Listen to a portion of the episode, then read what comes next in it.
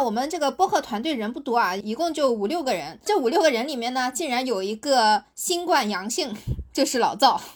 对，一边是你的抗疫日记结束了，然后你的方舱日记又开始了。七点的早饭，十二点的午饭和六点的晚饭，然后呢，两天做一次核酸，在里面所有的生活就这四个事儿。我觉得这比高考拿那个录取通知书是或者等四六级考试结果要紧张多了。我的天呐！对对。完全就是那个心态。如果觉得说睡绿皮车的卧铺苦的话，那都苦不过老赵的行军床。我觉得好像这辈子都没有见过哪里是这么萧条的感觉，就有点像歌坛市刚刚开幕的那种感觉，你知道吗？就是真的很想出去玩，出国。我现在只想出徐汇。啊，我还有一个愿望，就是高价团和倒卖物资的可以真的被秋后算账。这个真的好过分，因为这个世界上有太多的猝不及防。有些东西根本就不配占有你的情绪，而人生就只是一场体验，请你尽情的去享受。我觉得还挺触动我的。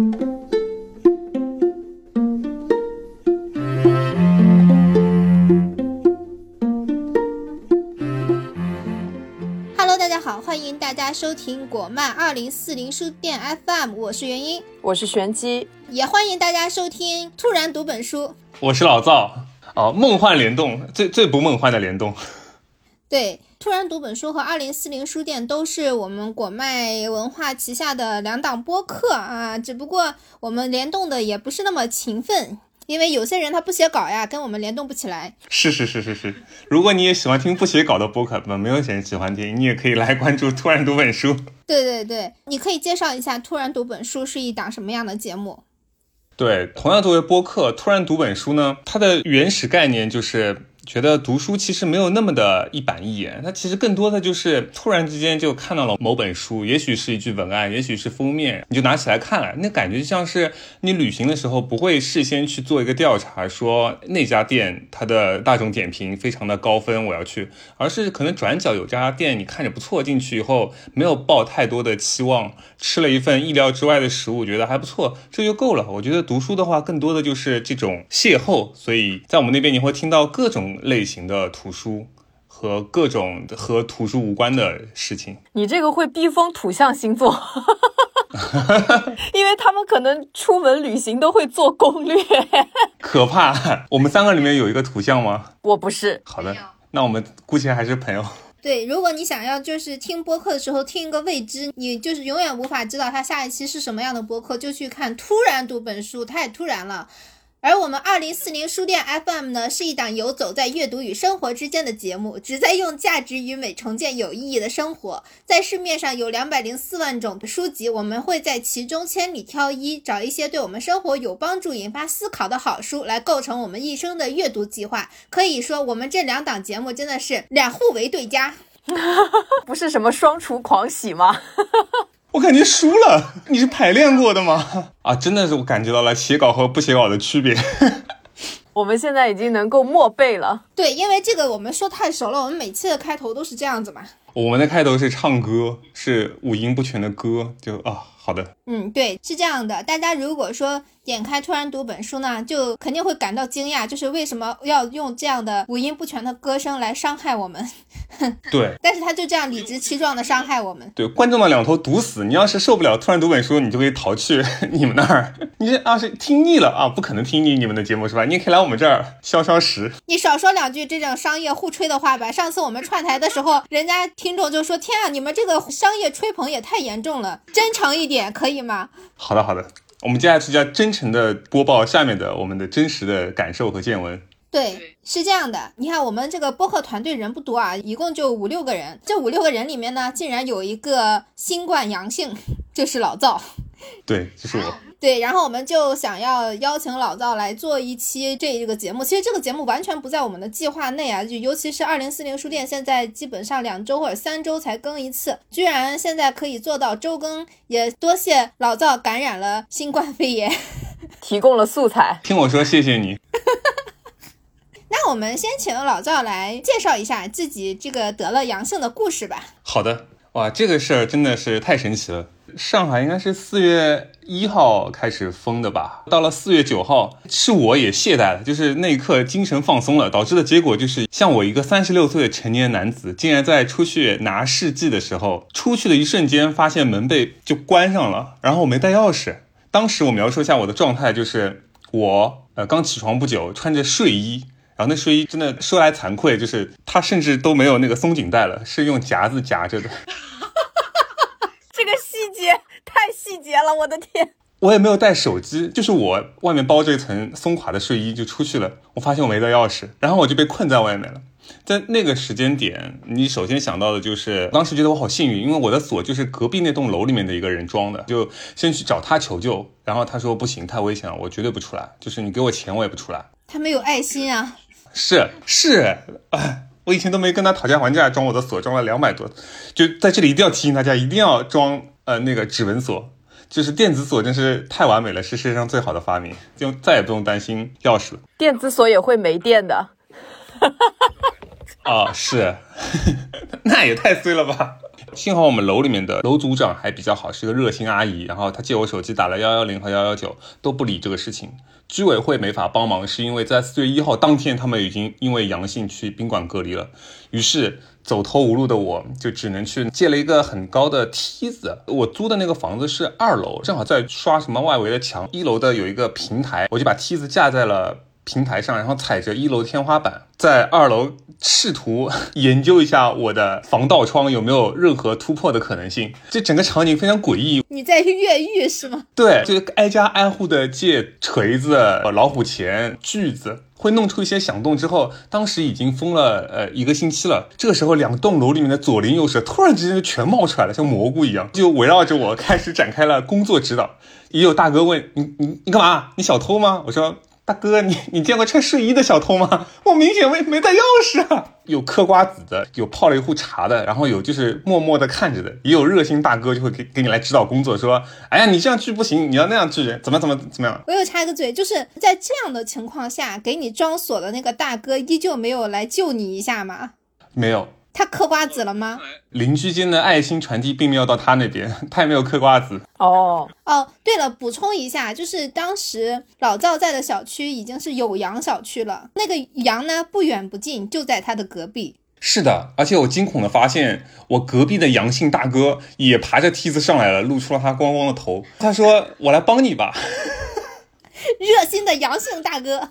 对，就是这个阳性大哥，他非常热心，他没戴口罩，主要是天哪。对，然后你想，我觉得你好心来帮我，我很高兴，我也不太好意思让你把口罩戴上，所以他在那边帮我锯窗子锯的满头大汗的时候，我就默默的把自己的口罩又紧了紧。他离我真的很近，在我们齐心合力之下，终于锯断了两根防盗窗的栏杆，我就钻进来了。阳性大哥就深藏功与名的离开了。进来以后就喜忧参半，就我当然很好，我进来了，但是我有没有可能感染阳性呢？我在里面交。焦虑的时候，就大白敲响了隔壁的门，直接把杨青大哥带走了。我就啊，听我说，谢谢你。在在此之前，你知道这个大哥是阳性吗？嗯，知道的，因为那个楼群里面、组里面就大家在说嘛，呃，二零三就是可能有有阳怎么样的。但是大哥也是能随意出入的。也有邻居就说了，说你好歹戴个口罩，他就没有戴，他说太热了不戴，救人要紧啊，就出来帮我治。哎，我好奇的是，这个大哥他在出来的时候，你知道他是二零三吗？我知道。哦，你们互相是认识的？就可能认识了半个小时吧。就半小时前，他也出来指导过工作，过一会儿他就出现在我面前了。那当时是什么原因让你没有拒绝他？说我自己可以，我自己来，您不要上来。因为我当时也已经聚了四十分钟吧。你那时候会就内心前十分钟的想法是我能行。不就是个防盗窗吗？我有锯子。后面三十分钟就是我是个弱鸡，我真的太累了。然后那个锯的时候，那个手其实是就很难保持同一个动作一直重复的。真的有经验的人是是知道，就是说你要松松的把它靠在那个上面，就是你手不要一直抬着，你就是慢工出细活，细水长流把它给磨断。我就不知道这个，所以我确实也挺累的。大哥来帮忙，我也确实觉得哦，行行，靠你了。所以其实帮你的也只有这个阳性的大哥，和我相信有拍照片、有嗑瓜子、还有拍视频的 其他的看猴戏的邻居们。但是我觉得这个阳性的大哥出现，也有可能就是因为他阳了，他无所畏惧。对，啊，是，就是这个阳性大哥，他仔细说起来的话，算是密接，就他们家可能有四口人，两个阳了，两个是阴的。然后它属于阴的，但是它确实属于密接了。我也当时产生了一些侥幸，但是这个事情到了九号我进来，十号我就开始觉得嗓子有点不舒服了。嗯，嗓子不舒服之后还有什么症状吗？主要就是嗓子不舒服。我给你们科普一下，这个嗓子不舒服是一种什么样的感受啊？如果你没得过新冠的话，很荣幸没得过。就糖炒栗子，在它是生的状态的时候，它那个外面的壳和里面肉。中间有一层那个毛嘛，毛的那种哦。如果你不小心把那种棉絮状的东西吸到了你的嗓子眼儿，你会非常痒啊。然后大概就是十倍量的那个痒，就是不停的在挠你嗓子那种感觉，嗓子发毛，锯齿状发毛。是，然后它大概会到对我来说啊，它是到第第三或者第四天的时候，它会变成那种很明显的堵塞感，就是你会觉得嗓子堵住了，你吞咽的时候会有点疼那种感觉，再后面就好了。然后中间还有大概一天的时间会味觉会失去的，那个感觉也很神奇，我从来没有体验过。它就像是涂了一层石灰或者是呃雪花膏之类的，就是有一层东西涂在你的舌头上面，它就阻止你的舌头去接触到食物表面的味道。你的味蕾是尝不出味道的，就感觉隔了一层厚厚的什么东西。然后就算你没吃东西的时候，就闲着，你的舌头闲着的时候，你也能感受到那层薄薄的膜。我也不知道那是什么。过了一天，它就消失了。舌膜。对。哦，那你其实也没有发热什么的。对，没有，就只是这两个症状。是，你就一开始大家都会。就是会告诉你就担心你会被转走啊或者什么的，但其实在家好像到了第六天、第七天，我记得有个统计数字是说平均是六点八天吧就会自愈，这个好像还挺准的。就是你其实，在中间，我觉得就喝不喝热水、吃不吃莲花清瘟，它都没有太大的关系，就是一个时间倒计时，六天多到七天的时候它就好了，它也不会更早，它也不会更晚，它就是要花这点时间，跟感冒很像啊，听上去是。它甚至都不会影响你的精神，就是感冒的话，你可能还会觉得疲惫，或者是特别想要多睡，但是这个就完全不影响精神，它的症状比感冒要轻不少，我觉得。嗯，但当时你有担心什么后遗症什么的？必问的问题。我就知道你在这儿等着我。呃，是，确实担心。因为关于后遗症，大家不知道有没有看到过这种说法，它有各种奇妙的后遗症。哦，我觉得这个新冠就是一个背锅侠，就无论之后你出现了什么，比如说你的 能力不是很，或者是你脑子 怎么样了，你都会说这是新冠的后遗症，也行吧？啊，对，因为我之前跟我一个做医疗的朋友，我们两个就探讨这个事情，他说你觉得什么人会没事儿干，一天到晚在家里量自己到底有多长？哈哈哈哈哈！小学行为，对，就是确实是这样子的。正常人怎么会知道自己得了病之前和得了病之后，那会不会是日常磨损呢？是不是？啊，对啊，我觉得担心这个的人一般都没有磨损过。天哪，没有那个经验，这肯定不是因为新冠他才发现的。这个问题一定已经困扰他很久了。然后新冠出现以后，他就指着新冠说：“就是你吧。”啊，哎，也可以，哎，这个很可以。就比方说，我本来就不是很行，但是是因为我得了新冠，所以我不行。对，有个锅可以背，可以，可以。我们这期节目到底还能不能播呀？我们讲的很隐晦。不管怎样，还是很期待那个老赵发来后续的报道的。对，因为其实老赵也他非常理性的跟我说，也有可能会变不行。他说也有小白鼠发现了不行，有，而且那时间点很微妙，什么六个月还九个月之后啊，就要那么长时间吗？就是让你在六到九个月之内发挥余热。对，最后的狂欢。对，突然狂个欢。其实到了第七天的时候，就真的是好了。然后我甚至还有一次，就是第七天的时候做了一次核酸，是阴性了。但是在那之后，我仍然被安排去了方舱。一边是你的抗疫日记结束了，然后你的方舱日记又开始了。他是怎么跟你讲？就是说你其实已经转阴了，但还是一定要去方舱呢？就他怎么说服你的？我跟你讲，这个可能才是导致我们这个会被下架的原因。他完全就是哄骗你进去的，而且我进去以后核对了一下，其他和我一起去放仓的人，大家都是被哄骗进去的。怎么哄骗？像我，就是我已经有了一次阴性的报告了。志愿者或者打电话给你的人就会告诉你说，你已经有一次了，你再进去做一次你就出来了。他说我见过最快的有今天进去明天就出来的，所以他们就是要两次阴性报告啊，你进去做以后有了第二次有结果就出来了，是不是听起来还非常诱人？就是就行吧，我也配合一下国家政策吧，是吧？你这边那个脸红脖子粗的也没啥用，而且如果就你拒绝的话，可能后面还会有居委啊或者是警察会上门来跟你说，然后劝你进去。我觉得那行吧，那就去吧。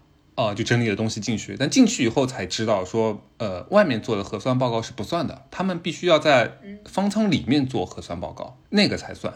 你去的那个方舱真的条件非常差，非常恶劣。那你们是可以选方舱的吗？还是就是随机？也是哄骗的吗？对呀，他是怎么告诉你我你的居住条件还可以之类的吗？就是他有告诉你你会去什么样的生活条件吗？不会，不会拆盲盒。对，甚至我没有经历，但是和我一起进去的朋友就说他已经上了巴士了，巴士在载着他在开，已经兜了一个小时，就在外面就在接人啊或什么的。然后突然之间司机就说我们要回去了，因为暂时没有方舱能接人，满了，明天再运啊。然后他们就往回开了。突然之间司机说哦，又接到通知说有一个体育馆开着，你们就去那儿吧。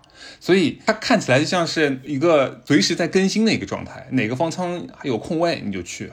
所以你就被不幸的扔到了体育馆里是吗？是，他以为能去一个好一点的方舱，但不是，那就是一个中转站，感觉是一个中转站性质的东西，但是实际上它就是方舱。我确实在那里就住了六天嘛，那是一个体育馆，就一整个篮球场。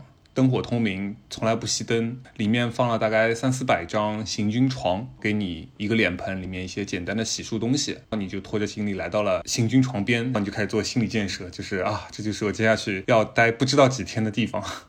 第一天还挺乐观的，就是觉得说不定我明天就能出去，或者是做两次，等一下就三天吧，可能。当时真的是想着三天就可以出去的，嗯，最后是六天。你都准备了些什么东西呢？就当时还是有不少热心网友总结了一下，你去方舱需要带哪些东西啊？我基本上就照那个清单来的。我实际上觉得大部分东西都不用带，真正有用的应该就是一个靠枕，就是你坐高铁或坐飞机的时候会有一个这种半圆形的那个，那个挺好的。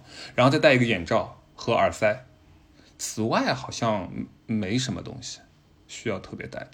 相当于你在那儿睡了六天是吗？对我最后悔的去带了半箱子书。就是完全是基于对自己不切实际的幻想，呃，不方便看书吗？他倒不是说环境不方便，而是心理层面的不方便。我觉得我低估的一点就是，我从来没有过这种体验。你去到了一个封闭的环境中，告诉你说你每天就三件事儿：七点的早饭、十二点的午饭和六点的晚饭。然后呢，两天做一次核酸，在里面所有的生活就这四个事儿，你就会很难就是脱离这四件事情以外，再自己去做什么。那整个环境呢，就是没有活动空间，你并不能下去操场什么，你只能在那个体育馆里面有一个三百人共用的厕所，你哪儿也去不了，到处都是咳嗽和抖音啊！真的，你这是我听过最多抖音那个岔气笑那个音效的六天，你的精神就会变得非常的难以集中。就是人好像你需要做什么事情，比如说我可以选择现在可以去看电影，我也可以选择工作，我也可以选择睡一会儿或什么。当你有这个选择的时候，你才会去做这些事儿。但是如果你没得选，你就很难去做这些事儿。你会更担心的是核酸结果。我只想快点把这些时间赶紧度过去，然后人的精神会进入到一种比较迷茫的状态。你也确实不能在那边做很夸张的事情，比如说跑步啊或者锻炼啊，大家都不是那个氛围。其实我觉得是人换一个环境去适应的时候，他会把自己的需求缩得非常小，就是他没有办法去搞这些阳春白雪的事情。我看到有的方舱，他是在里面待的可能时间久了，然后大家一起唱歌呀、跳广场舞啊什么的，可能你们刚刚关进去，还需要适应这个过程，其实是没有那个能力去伸展自己的触角的，是这样吗？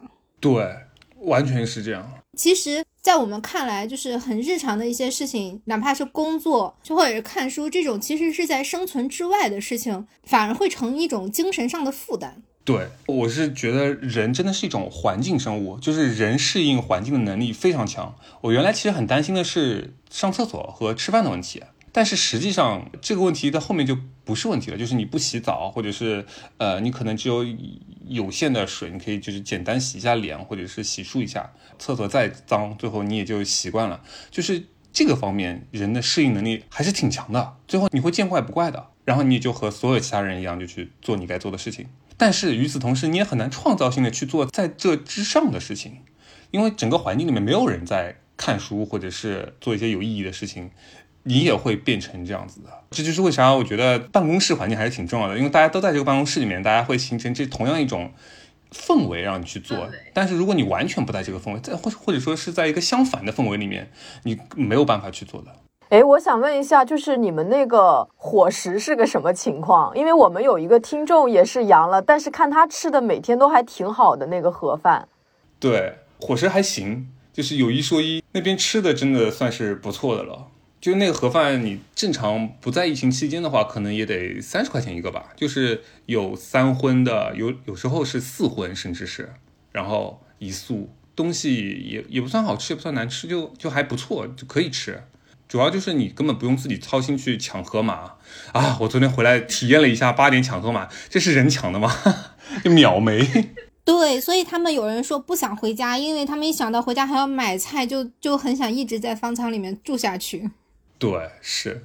然后我也听说有实在是群租饿极了，真的没办法解决了，还宁愿来方舱，然后他们就出去走走，被抓来方舱来解决吃的。你们还有硬通货可乐 是吧？是的，我待的六天里面发了两次可乐，那这个频率很高啦。对，我们都说着约好了在出去那一天喝，大家都是这样子约定的。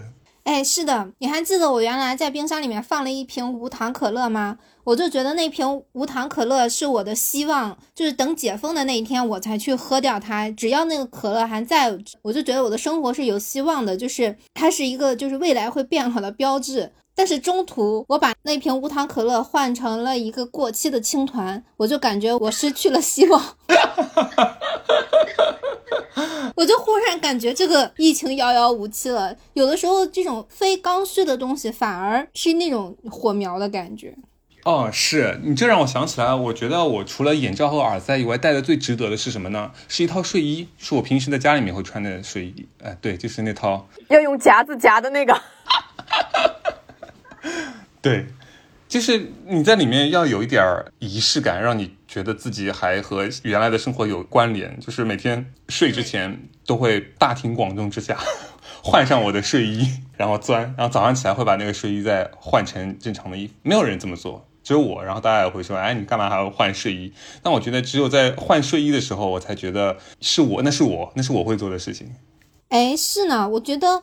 这个可以映射到我们生活中很多让人不能理解的仪式感。有的时候，这些仪式感就是自己在向自己证明，我的生活还在我的掌控之中，还在我的范围里。就是这其实是一种希望感。是的，而且在那种环境里面，你显得弥足珍贵。但我还会有一个问题，就是你换睡衣的时候，别人是只看到只穿了内裤的你吗？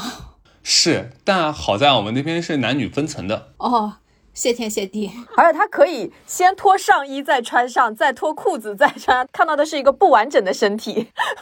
啊，对对，他需要脑补出来我是啥样的。顺便说一下如何换你的内裤，厕所很脏，没法下脚，然后你可以在被窝里换。对，这个科普等于没有科普。那厕所的话，就是因为其实如果它是体育馆的厕所的话，它厕所应该是不够的，不够三百人那么生活的。那他会有一些排队之类的情况吗？然后你们会发什么酒精？就是像我们在公司的时候，就上厕所之前喷一下、擦一下之类的吗？没有，没有发。然后排队是常态。你有好几种方式可以解决这个问题。第一，就是在别人吃饭的时候你去上，那时候人会少一些；或者是你定一个闹钟，半夜去会好一些。第三，就是等待错峰出行。对。如果都没有的话，会比较倒霉。我这个就太恶心了，我就不在节目里说了。有人用非常极端的方式来解决这个问题，会非常的难看。我觉得如果是我，我可能会带一个痰盂，或者是那种 自己在床上解决。你会在其他二百九十九人面前使用这个痰盂吗？不要当众大小便。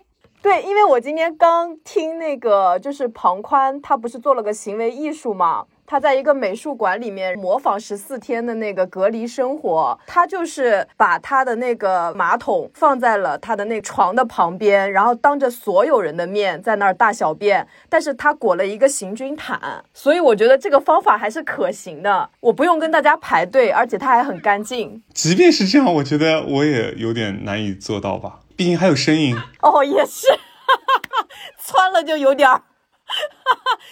那也比抖音里面哈哈哈那个声音要。对你最好你最好拥有一个比别人音量更响的手机放抖音来掩盖你的声音。对。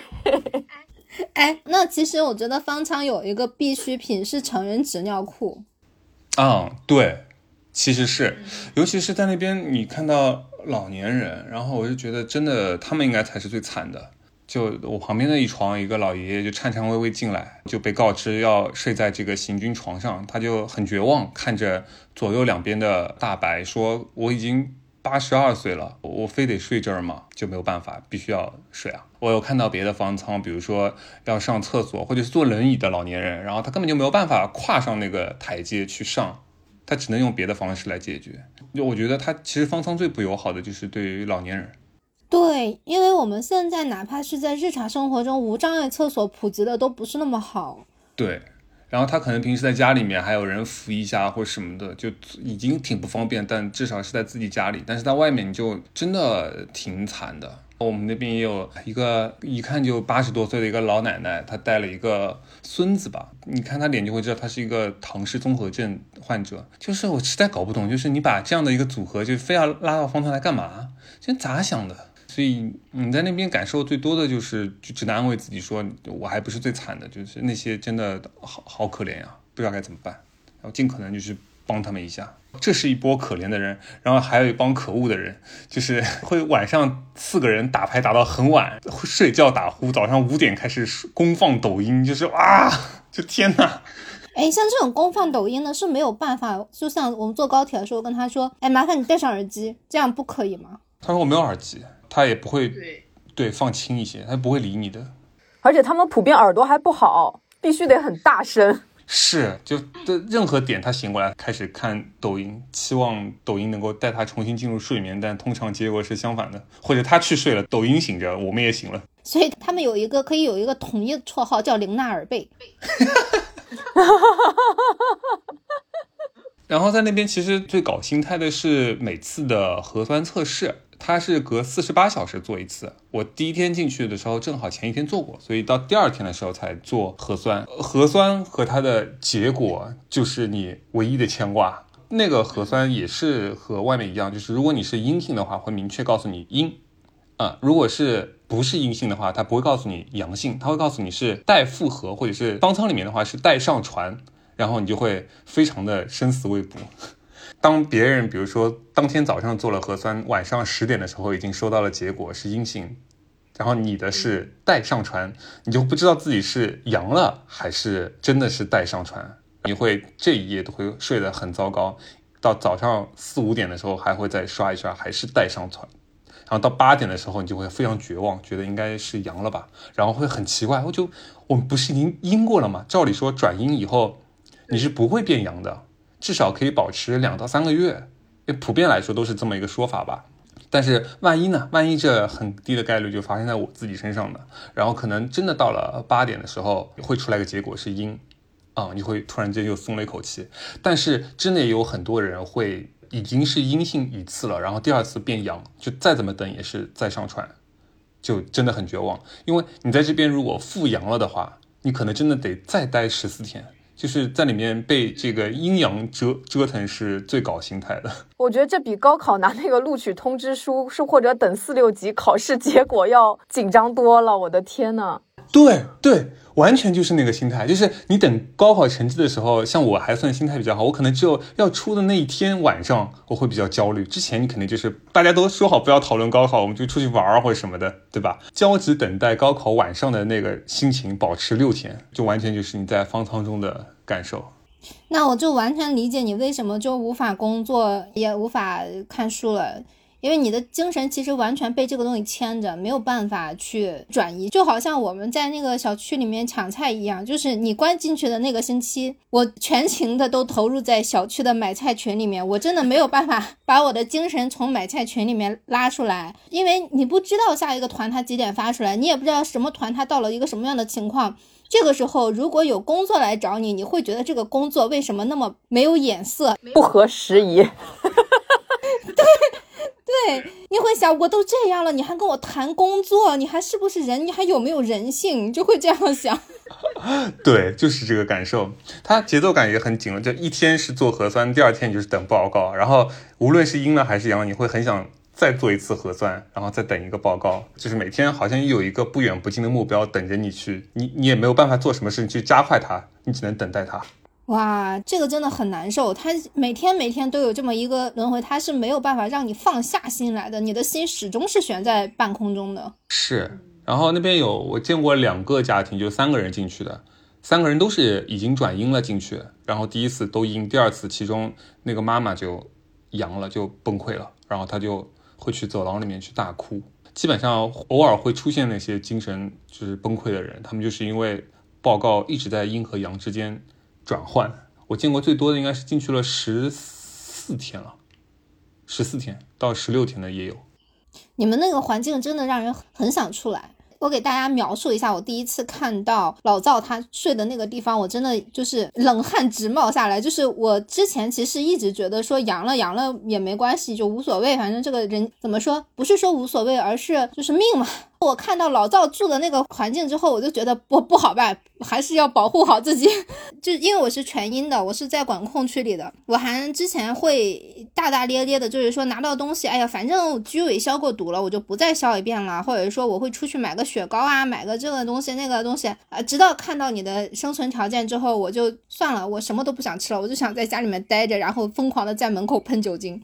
是因为他是这样的，老赵他住在一个我们进入体育馆的时候，他会有一个门廊，然后那个门廊是你这辈子都不会注意到的那个地方，因为它是个过道，那个老赵的床就在那个过道上。就在那个过道边边上，靠着那一就是幕墙，一个非常非常窄的一张床，应该是一翻身都没有办法转过来的。而且我给老赵打电话的时候，他在接我的电话，他的床都在吱嘎吱嘎的响，而且只有一个被子，旁边放着他的行李箱，一个破脸盆儿，就这样，就这样的东西，我很难想象在里面睡六天，更别说睡十四天。包括你想想厕上厕所啊，包括你也没有什么娱乐，甚至刚开始的时候，我们都会担心有没有 WiFi 啊，有没有那个插线板啊这些东西。呃，这种感觉像什么？就是如果觉得说睡绿皮车的卧铺苦的话，那都苦不过老赵的 行军床。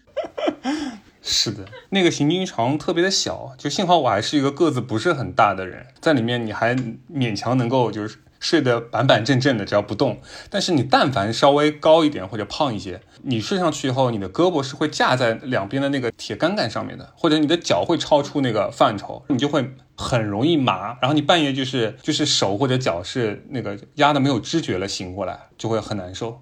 那个床，我我觉得他们到底是从哪儿突然之间能搞出那么多行军床的？就是 战略物资嘛，就是。这个床真的已经消失在我们的视野中，至少有二十年了吧？感觉我看到那个行军床的时候，我的反应就是天啊，国脉高管去做流浪汉了。你的生活水平就是流浪汉的生活水平，公园座椅都比那个行军床要舒服。我见过的是那种还至少有板或者有钢的。没见过那种软塌塌、特别小。它那个是个躺椅，就是它那个甚至白天可以折成躺椅的那种，那种睡起来是最难受的，因为它没有任何的支撑点，尤其是腰部那个地方。哦，对，是你如果真的睡在中间很板正的话，你的腰是塌下去的，然后到早上起来，你的腰就会非常疼。然后最好是侧着睡。怪不得你瘦了，你瘦是有原因的，你你睡都睡不好。反向思维，所以要快速减肥就买行军床吧。哎，老赵像不像那种？我为了减肥，我去违章，把我行政拘留十五天。本末倒置 减肥法。哈哈哈哈大家都肯定都看过很多的那个监狱电影嘛，我也是看过。然后你会知道监狱法的第一条就是进去后你要和大家搞好关系，和狱友搞好关系。所以我去之前还带了家里面仅剩的几罐可乐，然后过去以后你就会周围的人发一拳，其实是没必要的嘛，对吧？但是我觉得啊在这六天里面最好的打发时间的方式，真的就是和别人聊天。你会发现，你从来没有那么多的时间和那么强烈的欲望和别人唠嗑，了解别人的生活啊，然后可以聊天南海北的聊，会怀念以前旅行的日子啊，或者是聊你最近在人生的哪个阶段，小孩儿或者是工作啊什么的，这个还我觉得挺有帮助的。这是在里面唯一的，就是比较又杀时间又快乐的娱乐方式。你有遇到很神的人吗？很有意思的人吗？呃，没有，我觉得我是里面最有意思的人。哎，我的那个个人体验，虽然我没有在方舱，我就在小区里，就是你其实小区里面也是一样的嘛，它有各种各样不同的职业，就是因为我们平时都只是跟自己的同事或者是自己的朋友有有交道，就是他是跟你同一个圈子里面的，或者是同一个，就是反正你们的认知水平是差不太多的。但是因为这个疫情，然后我们小区里面就有各各行各业的人，各行各业，然后他们也有自己的就是日常的朋友圈。你会发现，其实有好多人，他可能跟你平时的朋友的思路都有很多不一一样的地方，然后他们也有很多。跟你就是认知差很大的那些地方，这就让我想到之前他余华写小说，为什么他写的很精彩，是因为他去接触各种各样不同的人，然后不同的人他们用他们的逻辑跟你讲一遍他认为的世界，他认为的故事，你就能写出精彩的小说。你就比方说我自己的话，就是我从来没有真实的接触过滴滴的司机。但是我们小区里有一个开滴滴的大哥，就是他是那种，那就是非常非常普通的上海市民，就是他们一家人住在我们这个小区里面。他也说他们家房子很小啊，一家四五口人住在小小的房子里面，就是非常贫嘴张大民似的那样的生活。然后他又自己是个开滴滴的，然后他开滴滴的时候遇到了一些什么趣事，呃，我的生活中是没有任何的球迷的，他就跟我讲了一下他们这种申花球迷去北京看国安队申花的时候，二十年间。是怎么从敌对状态变成友好状态的？怎么之类之类的？这都是我从原来没有不可能听到的信息。那你们在里面就是你们在一起待六天哎，你们就完全没有那种公家组织对公家组织的你们的共同娱乐、共同生活吗？还真有，非常有趣。大概到了第四天的时候，突然之间就是转走了很多人。那天白天的时候，可能走了大概三分之一到一半左右的人。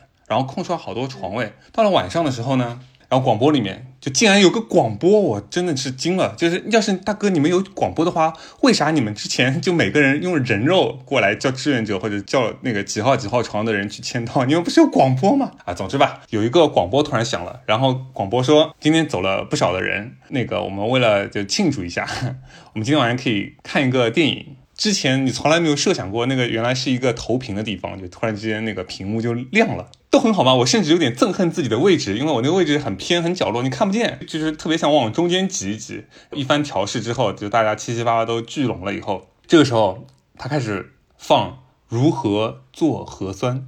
如何正确的做核酸和大家为什么一定要做核酸的教育片，就震惊了，然后大家就开始发出嘘声。他说：“等一下，等一下，等一下，这个只是广告。那行吧，行吧，可以吧？我们去电影院也有广告嘛，是吧？”然后他就 开始出现了一个 一个老头儿，开始教你打凤凰太极拳。就震惊，他就开始在那边出现了，你知道那个广场上经常会有的那个，就是慢慢的音乐。他说下面开始做中华凤凰健康拳，老头就开始代操。他那个屏幕吧，还中间坏了一块，就是有一块是黑的，好死不死就挡在了老头的胸前，就那个画面看起来就像是老头胸前打了一个马赛克一样，就更加的诡异了。然后我们就说不是看电影吗？然后广播里面还能回答你的这个问题，说动作片。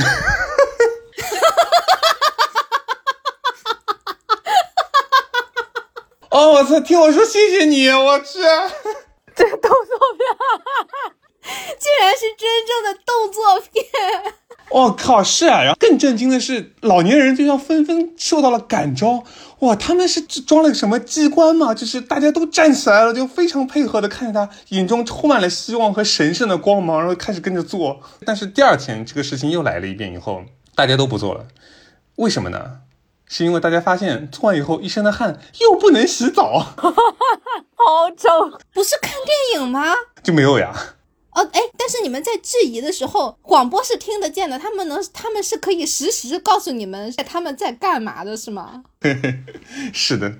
哦，第二天看了电影，第二天看的电影叫做《红海行动》，它的播放时间是晚上九点，它播完是十一点，在一个非常吵闹的环境中，你的睡眠难度又增加了。我觉得在这个里面最最重要的技能就是你得祈祷你有一个很好的睡眠。真的，如果睡眠浅的话，天呐，就是活活熬很多天。是，而且它还有点很诡异，就是我睡眠算是不错的，已经深受周围群众的广泛赞誉。就是你为什么能够八点半就睡着？你睡得也太早了。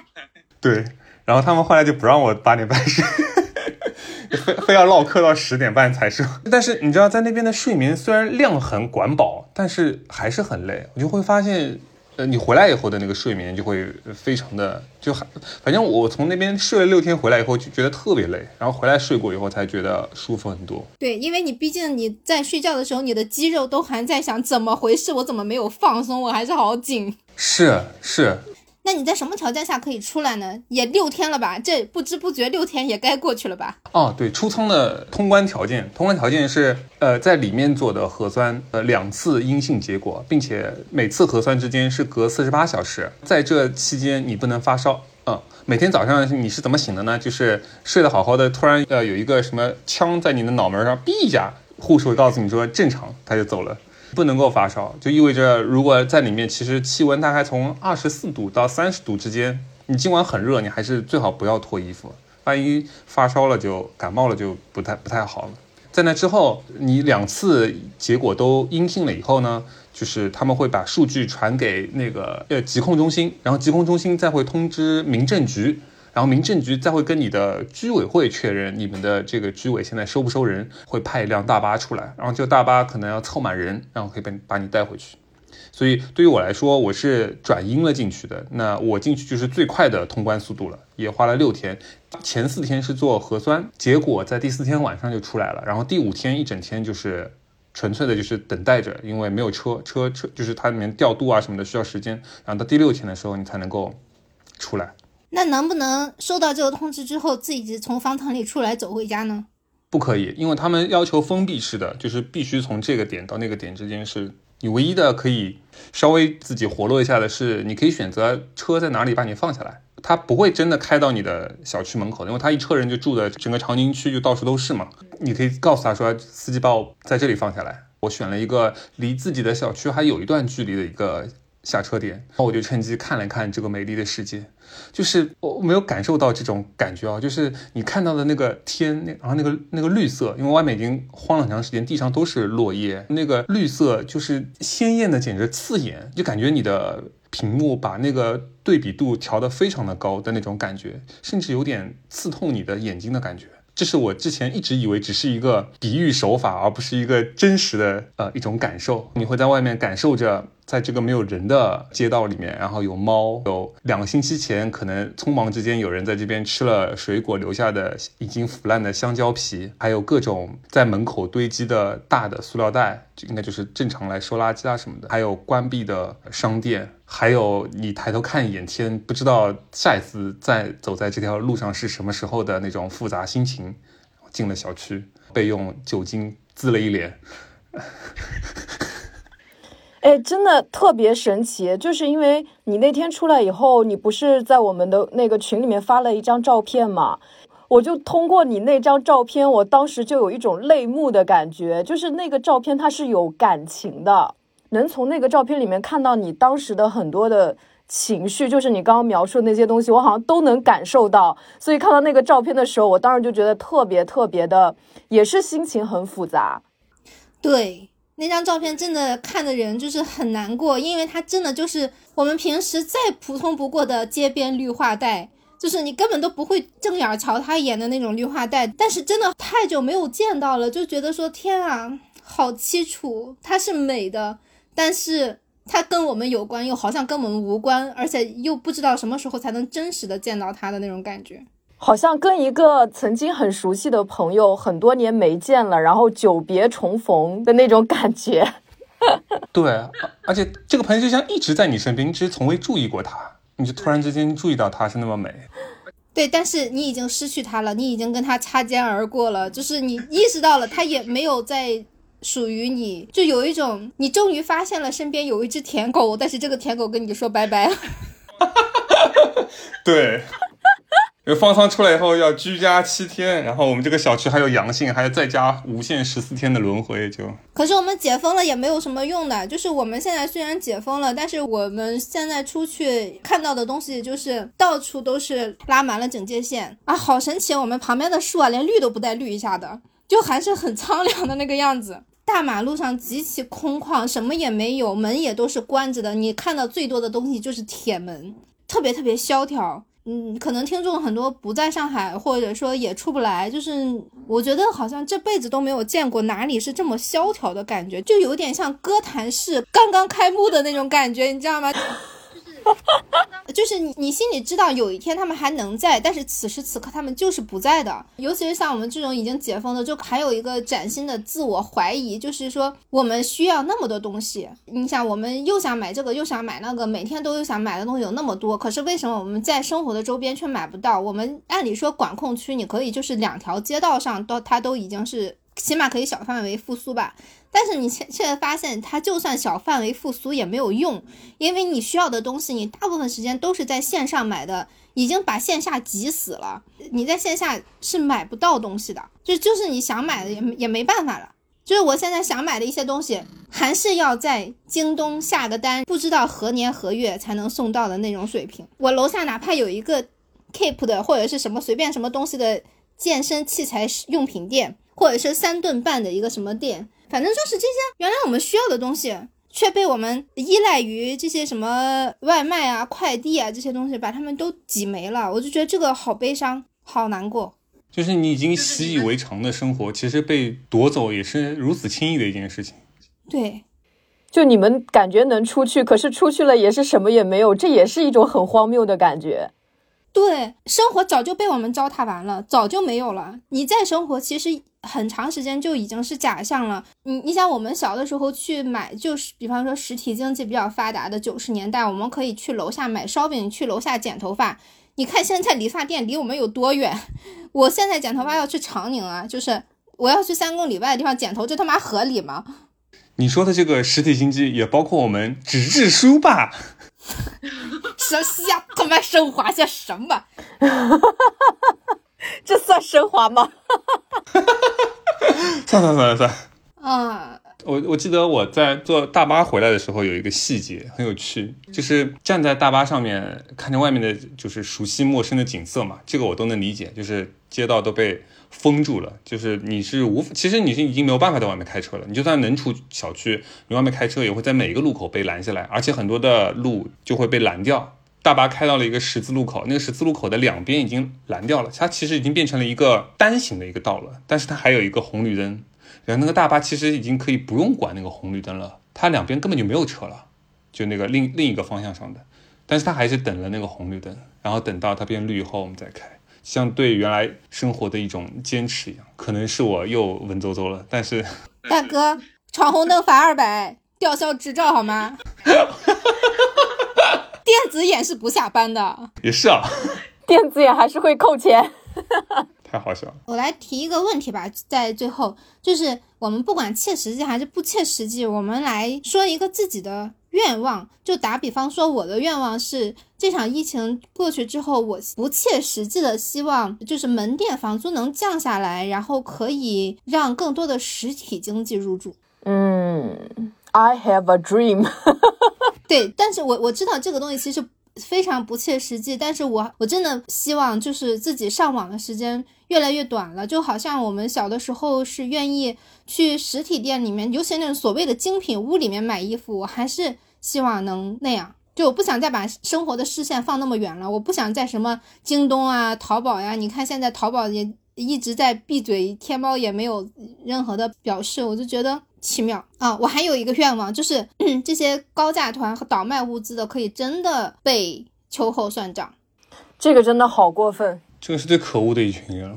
我的不切实际的愿望就是大家都憋坏了嘛。我估计在后面一段时间里面，可能大家会把这段被封禁的时间、被憋坏的这种心情，去就分配到未来的周末中去，然后会有更多的时间去公园或出去走走、看看、拍拍照，感受一下城市，感受一下自然。我我其实还希望能够让这个状态一直下去。我现在真的特别想让自己每周。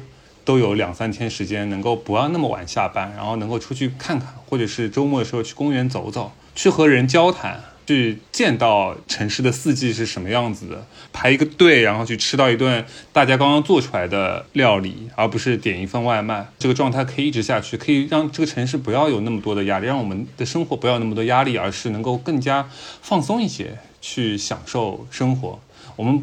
能不能不想着如何在后面的两个季度内卷到把第一季度的这个损失给补回来，而是干脆就重新享受一种新的生活方式？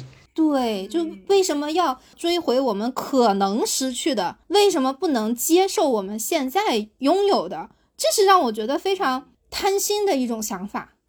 哎呀，我的愿望是这次的一个体验。上海封的越严重，闹得越严重，我好像就是有很多错位的感受。一种是游玩的罪恶感，但另一方面又是感觉想抓住现在所有自由的时间，去尽可能体验更多更多现实中的生活。而且我还有一种感觉，就是我想一定程度上摆脱消费主义的这种束缚。就是在这段时间，我突然发现，我买很多衣服啊、包啊、鞋啊，好像没有那么必要了。吃的、喝的，还有就是更多的生活中的体验感，去做更多好玩的事情，去体验更多有趣的项目，对我来说反而变得就在天平上面会变得更加的有意义和有价值。我这不是说我不想打扮的很好看，而是说我不会把时间整天沉迷于网购。呃，也是那种网络的生活，网上的外卖，去买各种各样的东西放在家里面，而是更加更加想要走出家去感受，就是大自然，包括也很想赶紧能够出去玩儿，就是真的很想出去玩儿，出国，可 太想出国了。我现在只想出徐汇。我那天看到有个人发的，他说杨绛先生说的一句话，他说最艰难的时候就不用想着太远的将来，就鼓励自己过好今天就好，因为这个世界上有太多的猝不及防，有些东西根本就不配占有你的情绪，而人生就只是一场体验，请你尽情的去享受，我觉得还挺触动我的。对，还有就是一定要多跟身边现在有的一些朋友就多联络、多见面。这个我也觉得是我的一个体验吧，因为真的觉得世界变化太快了，我怎么能知道我们身边的老赵他他就阳了呢？他阳了他又阴了呢？对，真的以前完全对这个事情没有那么强的实感，因为你身边没有人阳，这下不仅是阳了，而且阳的是我的同桌。这个事情告诉我们电子锁的重要性。哎，好吧，那我们这一期分享就到这里，就是一个特殊的加更，对这一期加更也不要抱太高的希望啊，反正就是瞎聊天嘛，就是真实的体验。做上期的时候有看受有看到一个留言说，我们说来说去是在为管控说情，哦天呐，我们为管控说情是不是应该发我们五十块钱啊？五作为五毛党去哪里领工资？麻烦大家告诉我们一下。对呀，我们已经反复在强调，只是分享自己身边十米内的生活，那说的就是身边十米内的体验。我们没有那么多所谓的一些政治立场要去宣扬的，就是老百姓的普通生活而已。希望大家不要给我们 上那么高的价值。对，不要给我们上价值。我们三个仅代表我们三个的立场，我们三个的关系。你可能会觉得说，哎，我们说一些话也许冒犯到老赵，那有什么关系？他自己都不在意，好吗？那么今天的节目就到这里，谢谢大家收听，再见，拜拜，拜拜。